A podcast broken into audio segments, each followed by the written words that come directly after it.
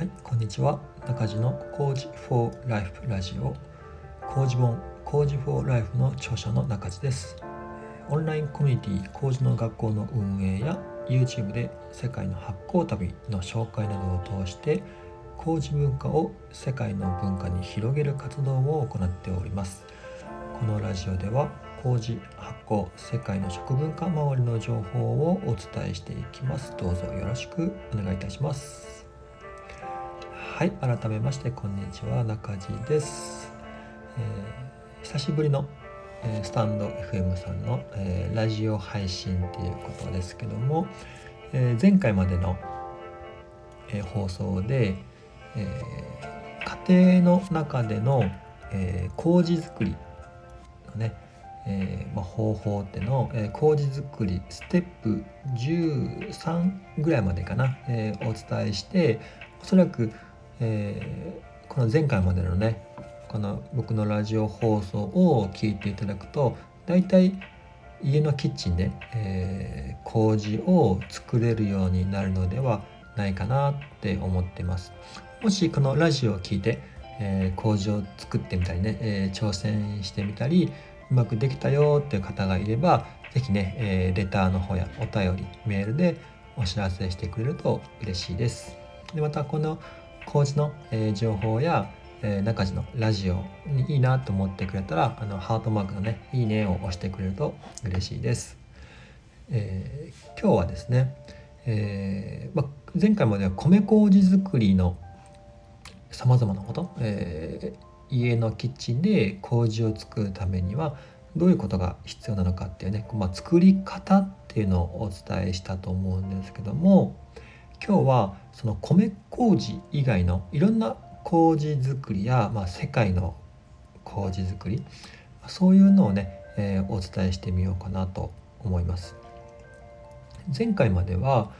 お米で作る麹だったんですけども、まあ、ね、お米の麹作りだけでもこう口で口頭でね、えー、説明しようと思うと、まあ、結構なね、えー、時間がかかりますし、これを米麹だけでもね、えー、まだまだ僕も勉強中だし本当膨大な情報量や、まあ、技術やまた今でもこう新しい研究がされて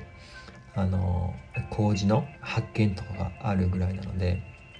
本当麹の世界って、えー、奥の深い世界です。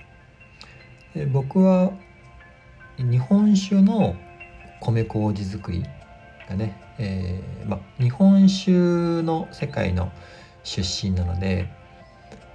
米麹といっても、まあ、日本酒以外にもね、えー、味噌用の米麹もあるしあの一般のこう麹を売ってる麹屋さんの麹作りもあるんですね。実はこれ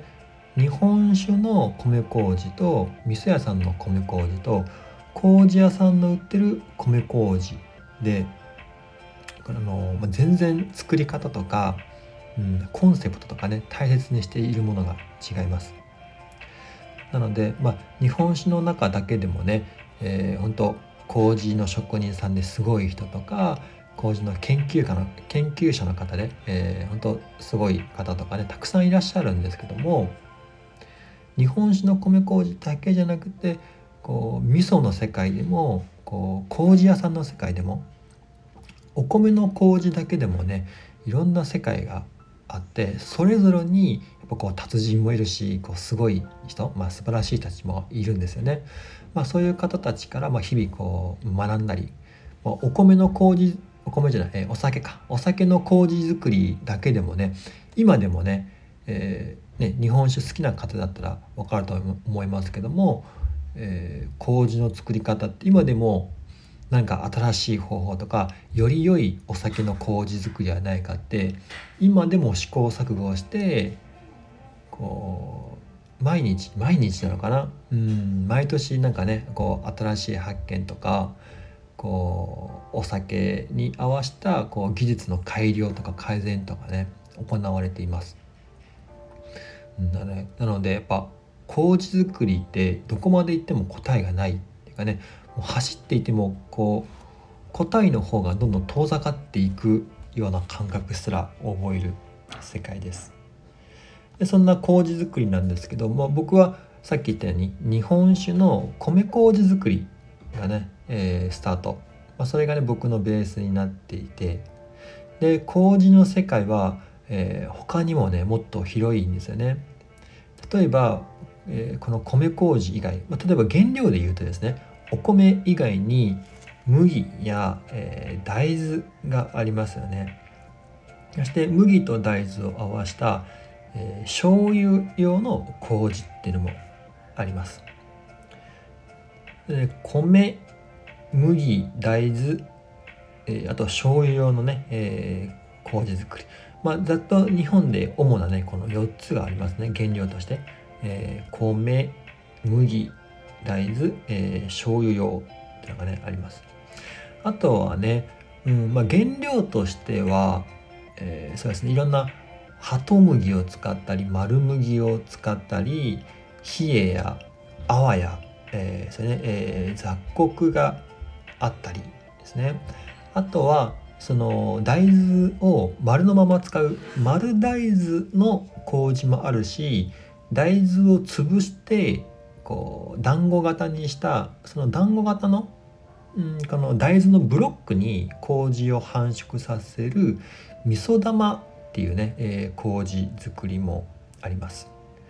なので麹作りの原料だけでもねいろんな世界があるんですよね。でこれ一つ一つにその道を極めた職人さんとかもまたいるんですよね。それだけをずっとこう何十年も作り続けてる人やっぱそういう方のその知見とか経験とか情報もまたすごい、えー、ねまあ、情報量っていうのがあるしで僕もそういう職人さんとかから一つ一つ、ね、教えてもらったりお話を聞いたりしながら、えー、横の世界のね、え、工事の世界をね少しでも、えー、広げようとしています。まあ、これは僕のこう知的好奇心でもあるしこう職人さんと話すのが僕すごい大好きなんですね。もちろん学者の人と話すこととか本を読むこととかも好きなんですけども職人さんのお話ってまたこう特別な味があるというかあの同じこう知識とか同じ情報でも、えー、職人さんとかその方がね経験してることによってこう違う体感ってね教えてくれたりするんです。こう体感で教えてくれるってどういうことかっていうと職人さんってこの体を使って手を使って物を作ってる方なのであのでいい麹を作る時いいお酒を作る時いい醤油を作る時にあの体感でこう体感を言語化してくれるんですよね。例えばその手のこういう感覚こういう手触りが大事なんだね、麹のこの成長の時にこういう香りがするんだよとか。お酒がこういい状態の時にこういう見た目があるんだよとか。こういう香りが上がってくるんだ。だ逆にこんな香りが上がってくると気をつけた方がいいよとか。そういうこう職人さんのこの感じた体の感覚を聞いているのがても面白いんですね。その子に一つ一つのこう文化のストーリーがあるような気がして僕にとっては映画を見たりなんか小説を読んでるようなこのドキドキ感がねあります。でその物語が、えー、ね、お酒の世界味噌の世界、えー、醤油の世界いろんな麹作りの世界種麹の世界こう様々にあってでその地域によっても作り方が違うしでその職人さんによってもね、えー、全然こう体感してるものが違うのでやっぱそれぞれの蔵それぞれの職人さんのお話を聞くとそこにいろんな発酵のストーリーがあってとっても、えー、面白いし、僕はねこういういろんな時間があればね一生かけていくいろんな職人さんのお話を聞いていきたいなって思っています。でこうやっていろんな職人さんがいるように麹作りってでこれまで紹介したのは米麹作りだけじゃなくて麦麹もあるし、えー、豆麹もあるし、えー、醤油麹もあります。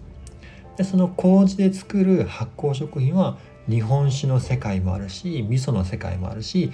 醤油の世界もあるし。そして麹で作るろんな発酵食品ねお漬物とかの世界もあるしで日本酒って言ってもねあのね九州の日本酒もあれば、えー、東北の日本酒もあるしこう淡麗のすっきり辛口の日本酒もあればこう濃厚で芳醇うま口の日本酒もあるしそして味噌の世界で言ってもですね米味噌もあるし麦味噌もあるし豆味噌もあるし白味噌だってあるわけですね。でお醤油の世界も濃い口醤油もあるし、えー、ねえー、白醤油だってあるし豆醤油だって、えー、あるわけですね。豆醤油とかな、えー、たまり醤油とかってね言いますよね。たまり醤油の世界もあります。まあ、そうやって麹もたくさん無限に方法がある。で、えー、その麹を使った発酵食品にもそれぞれにねいろんな、発酵食品の世界がある。こうやって日本の麹の世界だけでも本当無限の世界があります。あそうだみりんもありますね、えー、みりんの麹作りや、えー、みりん作りっていうのもあります。で僕のお友達でもね、えー、みりんを作ってる方がね、えー、いらっしゃいます、うん、あとお酢もありますね、えー、お酢もねえー、麹から作って日本酒を作ってその日本酒を絞って、えーねえー、その日本酒に酢酸筋膜を浮かべてお酢を作るっていうこう麹から作ってるお酢屋さんもいらっしゃいますね。うん、本当に、ね、麹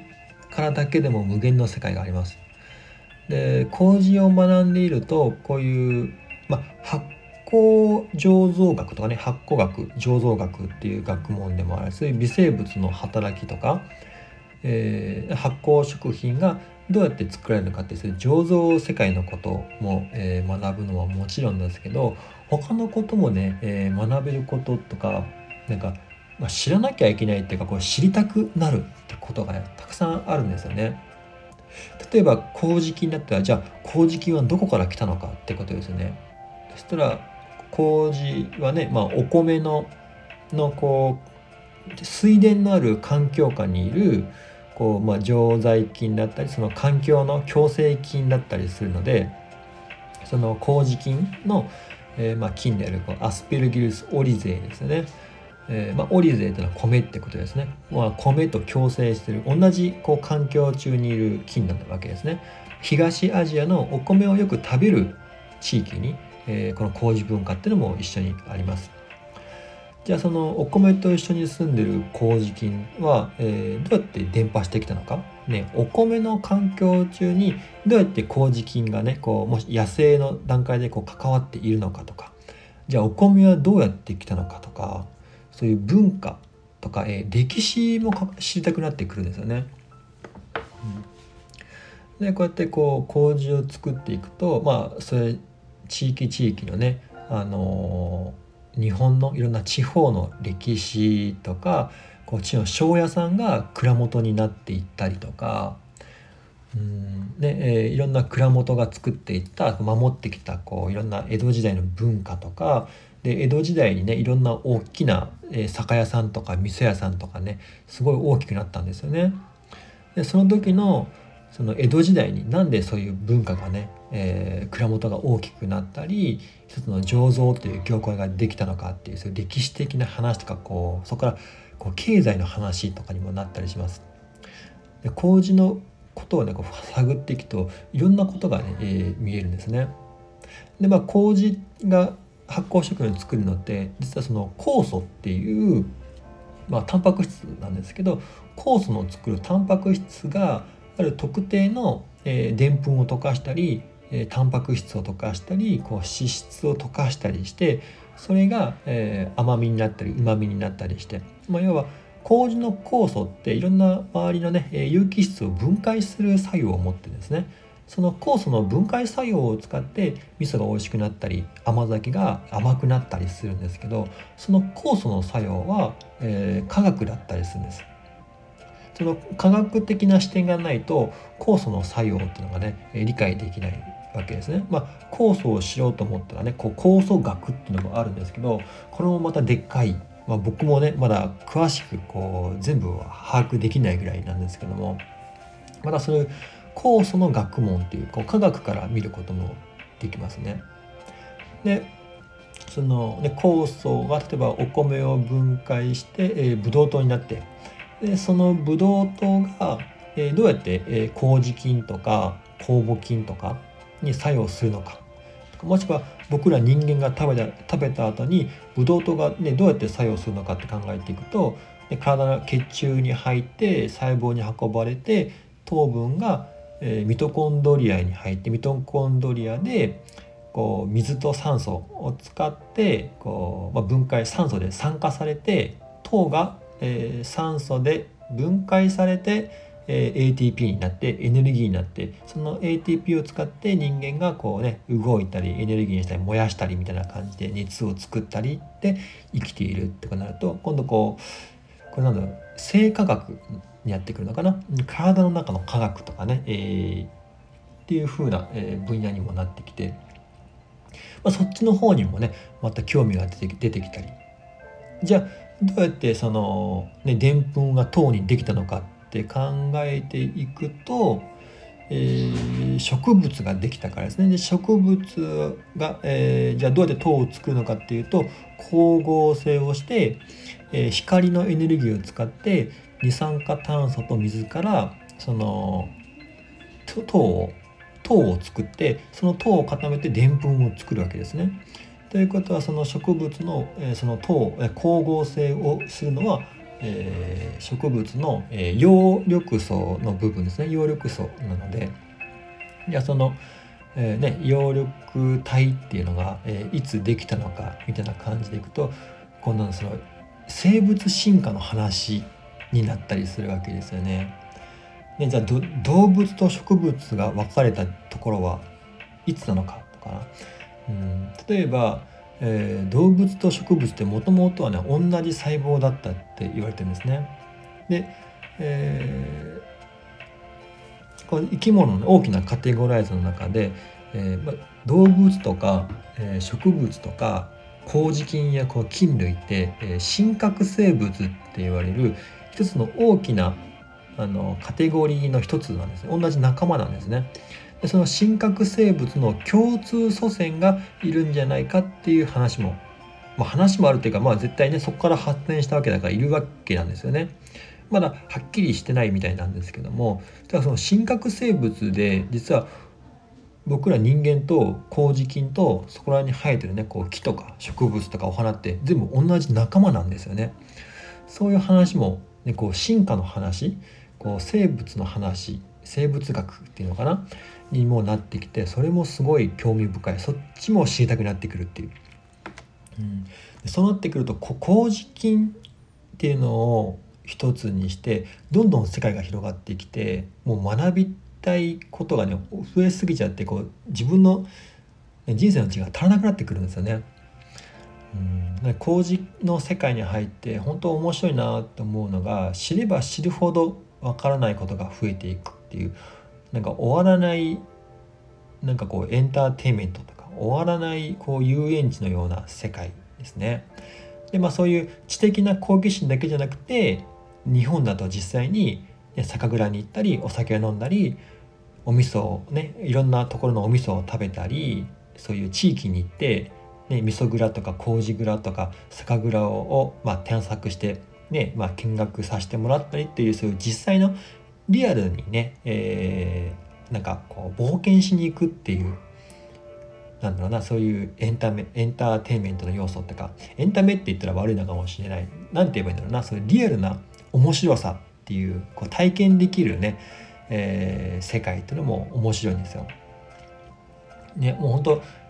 えー、麹蔵とか酒蔵だけでもまあ、そういう日本の醸造蔵全部合わすと日本で2,000件から3,000件くらいのねそういう醸造の蔵がまだ日本には残ってるって言われてます。でも全然、えー、ね、一個一個の蔵がすごい個性的なね、えー、こう形とかデザインとか文化を持ってるしそこの商品は一つ一つが違う、ねえー、香りとか味を持っているのでそういうのもまた面白いですね。で今はこの日本の、えー、日本だけでもこんだけ、えー、麹の世界って広がっていくのに世界でもね、えー、麹っていうのが今一人歩きしていて、えー、インスタグラムでハッシュタグで麹とかね、えー、ファーマンテーションとかあとドブロクとか、えー、打ち込むともう世界中でこう麹を作ってるこの海外の人たちがね麹で遊んでるんですよね。それもまたこうすごい面白いエキサイティングになってます。なんかね日本人が知らないとこでも海外の人が麹で遊びまくってるんですよ。これどう思いますかねみんな。ね今はねコロナだからこう彼らに会いに行くっていうのはできないんですけど僕の YouTube でね、えー、2年前は、えー、欧州をね一周回旅してで去年えーと、去年の11月はね、えー、北米を1ヶ月ねカナダアメリカそういう発酵関係の、えー、ねえー、活躍した人とか発酵関係の面白いところをね、えー、取材して回った発酵旅っていうのがあるので是非ね僕の YouTube でもそういう世界でこう工事でいろいろ遊んでるこう発酵ギークたちがいるのでねそういう世界もね覗いてみてください。本当に面白いです。まだ YouTube の方でねこのヨーロッパの発酵旅がまだ編集が終わってなくて本当膨大な量の動画があって、えー、まだ半分までしかね旅が終わってないんですけど、まあ、2年前の旅の編集がまだ終わってないっていう今ちょうどイタリアが終わってこれからフランス編に入ろうっていうところですね。是非興味があったらねその YouTube の発行旅の方も、えー、覗いてみてください。もしいいねとかね、えー、押してくれると僕もまた次の編集をね、えー、頑張ろうかなって思うので嬉しいです。こんな、えー、今日はね麹から広がるいろんな発酵の世界っていうのをね、えー、紹介してみました。こんなね、えー、麹の世界っていうのは僕はいつもはオンラインコミュニティのえー、麹の学校っていうね、えー、Facebook の非公開グループプライベートグループでね、えー、やってるこのオンラインのコミュニティがあるんですけどその中でね、えー、月額1000円月額1000円からね、まあ、一つのこう、まあ、習い事とか、えー、なんだろう書道やったりお茶やったりみたいな感じでこう、まあ、麹を中心にしてみんなでね、えー、毎月こういろんなテーマを決めて学んでいくっていうオンラインコミュニティをやってるので是非興味があったらね、えー、麹の学校も、えー、覗いてみてください。8月は、えー、家で作る白味噌っていうのをね、えー、テーマに、まあ、投稿したりライブ配信したりしてます。で今週末白味噌の、えー、ライブ配信のレッスンをやるので、ぜひね、家で白味噌作ってみたいなっていう方はね、えー、工事の学校の方も覗いてみてください。1ヶ月で参加してね、えー、まあ、レッスンまたすぐ抜けてもいいし、またね、えー、その中に今まで2年分の膨大な、いろんなレッスンとかね、え情報もの入っているので、まあ、それもね、えなんだろう、えー、まあ、YouTube 見るようにいろんな、えー、動画を見たりとかいろんな投稿とかもね、えー、見るのも、え楽しいのかなと思います。で、えー、工事の学校では、えー、今月、まあ、今月末ね、えー、工事の学校のこの一緒に工事の、えー、ワークショップやったり工事の学校のリアルな講座をやってくれる、えー、認定講師の方たちをね一緒にこう、まあ、勉強して、えー、育てているんですけども、えー、こういうのこの認定講師の第4期の、えー、募集が、えー、今始まってます。これが8月の30日までね、えー、募集しているのでもし麹を作るってこと麹を伝えるっていうことね日本の発酵文化を伝えるっていうことをなんか仕事にしてみたいなとか、ね、日本の文化を自分を表現する、まあ、自己表現の、まあ、こう仕事にしてみたいなって思う方は是非ね、えー、麹の学校の第4期の認定講師プログラムっていうのが5ヶ月間あるので是非、えー、参加してみてください。もし興味ある人は麹の学校のホームページか、えー、中地のねホームページもしくはこの下の概要欄にもね、えー、貼っておくので、えー、この説明欄とかね、えー、読んでみてください。ね一緒に麹の、え、技術や知識っていうのをえー、世界にね、えー、発信できる、えー、仲間っていうのの、えを募集しています。はい、今日は麹から始まるいろんな、えー、麹の発酵の世界いろんな世界があるよって本当に終わりのない世界なんだよとかでまたそれがね今世界にも広がろうとしているんですよっていうお話をしていました。はい、こんな感じでね、えー、今日の、えー、発行ラジオ中地の工事フォーライフはね、えー、終わりたいと思います。ご視聴ありがとうございました。中地でした。